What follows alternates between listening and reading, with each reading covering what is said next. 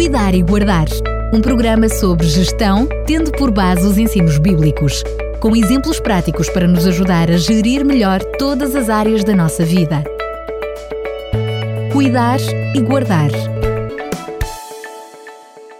Voltamos a estar juntos para lhe trazer mais um Cuidar e Guardar e eu volto a estar mais uma vez na companhia de Fernando Ferreira, que mesmo à distância contribui para termos esta rubrica. Temos estado nos últimos programas a falar sobre as necessidades e hoje vamos falar sobre a necessidade de realização pessoal. Não é assim, Fernando Freire? Hoje vamos falar efetivamente sobre a necessidade de realização pessoal. O desejo de realização pessoal está no íntimo de todo ser humano. Uh, relembro o exemplo de um grande homem, Albert Schweitzer, que foi músico e já era um homem músico de carreira e resolveu estudar medicina para poder servir mais e melhor. Foi um grande missionário, sempre interessado pelas vidas dos homens, mas também cuidava curiosamente e tinha um relacionamento muito interessante com animais. Ele chegou a curar um pelicano eh, que, que tinha sido por acidente magoado, tinha partido uma asa, e, e ele cuidava. O objetivo dele era servir. E ele tinha uma frase muito interessante ele dizia: Desconheço o meu destino, mas uma coisa sei: só será verdadeiramente feliz aquele que procurar a melhor maneira de servir. Portanto, para Albert Schweitzer, sentia-se eh, realizado no serviço. Para ele, o serviço era a sua autorrealização.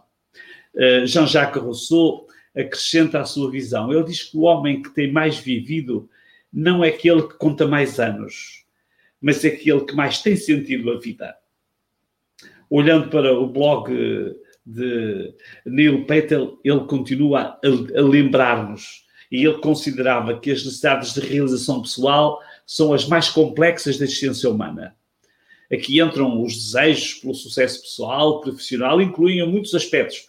A coerência e a prática dos princípios e valores, a pessoa fazer e praticar aquilo que acha que é correto.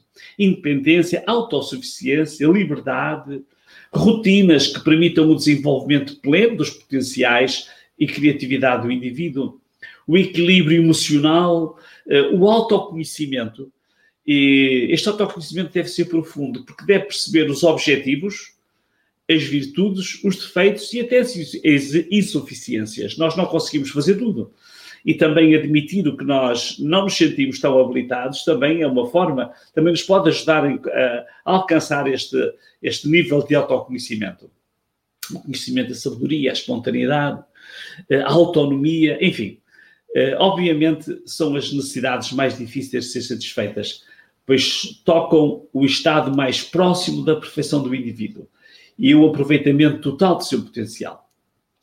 A autorrealização é o anseio de continuar a evoluir para os novos patamares. É rejeitar a estagnação. É o anseio contínuo por crescer, mesmo em idade avançada. Há pessoas que já com alguma idade ou com bastante idade que estão, são empreendedoras, não podem imaginar-se uh, estáticas, estagnadas. É alimentar a vontade de mudanças positivas, de alcançar novos objetivos, de continuar a desenvolver talentos, de cultivar os seus potenciais o ser humano deve projetar e percorrer o caminho para a autorrealização. Deve marcar o seu percurso com pequenas vitórias, com pequenas metas que devem ser alcançadas. Deve ser celebrar e sentir-se realizado ao atingir cada uma dessas uh, realizações. Normalmente, a plenitude da realização pessoal ocorrerá mais com a maturidade, embora há jovens que se sentem perfeitamente realizados o ser humano adulto, autorrealizado, pode desfrutar de satisfação ao olhar para as realizações ao longo da vida. Conseguiu dominar situações delicadas. Teve capacidade de vencer desafios familiares, profissionais, pessoais. Sente-se capaz de, de encontrar soluções para desafios que a vida poderá ainda oferecer.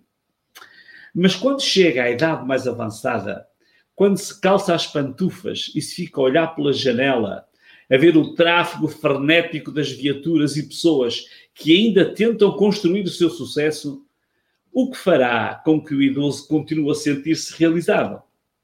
Aqui nós eh, podemos ver ainda outras perspectivas. Já referimos diversas vezes ao longo dos nossos programas a experiência de Paulo. Este foi um homem dinâmico, resolvido, que quis sublinhar e registrar a sua realização pessoal ao pressentir que o fim da vida se aproximava. E numa linguagem representativa da sua personalidade agarrida, ele escreveu: Combati o bom combate, acabei a carreira e guardei a fé. Desde agora, a coroa da justiça me está guardada, a qual o Senhor justo juiz me dará naquele dia, e não somente a mim, mas a todos que amarem a sua vinda. É interessante que Paulo usou o verbo no presente. Diz ele, desde agora a coroa, da, a coroa da justiça me está guardada. Ele queria destacar que a sua posse presente eh, era efetiva, de uma recompensa que deveria ser eterna. Ao atingir a velhice, quem sentirá a maior realização pessoal? Quem sentirá a maior felicidade? Aquele que ainda vive preocupado em gerir as suas aplicações financeiras? Aquele que olha para os quadros onde exibe os seus diplomas académicos, aquele que desfruta de uma consciência tranquila pelo bem que pode realizar. Logicamente que eh, estes, estas uh, diferentes perspectivas podem estar acumuladas. Aquele que experimentou ser o mestre notado na escola da vida. Aquele que, sabendo que o fim se aproxima, espera continuar uma vida para além desta, da qual já adivinha o último pôr do sol. Uma verdadeira relação pessoal, para ser efetiva, tem que ser arrochada. A autorrealização pode, pode ser bidimensional, incluindo o seguimento da vida presente considerando o passado. Apesar de tudo, há ainda muita gente que se sente autorrealizada no presente quando olha com satisfação para o seu passado. Mas a realização pessoal, na perspectiva de Paulo, tinha três dimensões e não apenas duas. Incluía o bem-estar presente quando olhava para o seu passado. Mas o seu maior valor estava na segurança quanto às perspectivas de um futuro eterno. Dizia um arcebispo de Cantuária, eh, John Tilson, ele viveu entre 1630 e 1694. Ele tem uma frase muito interessante.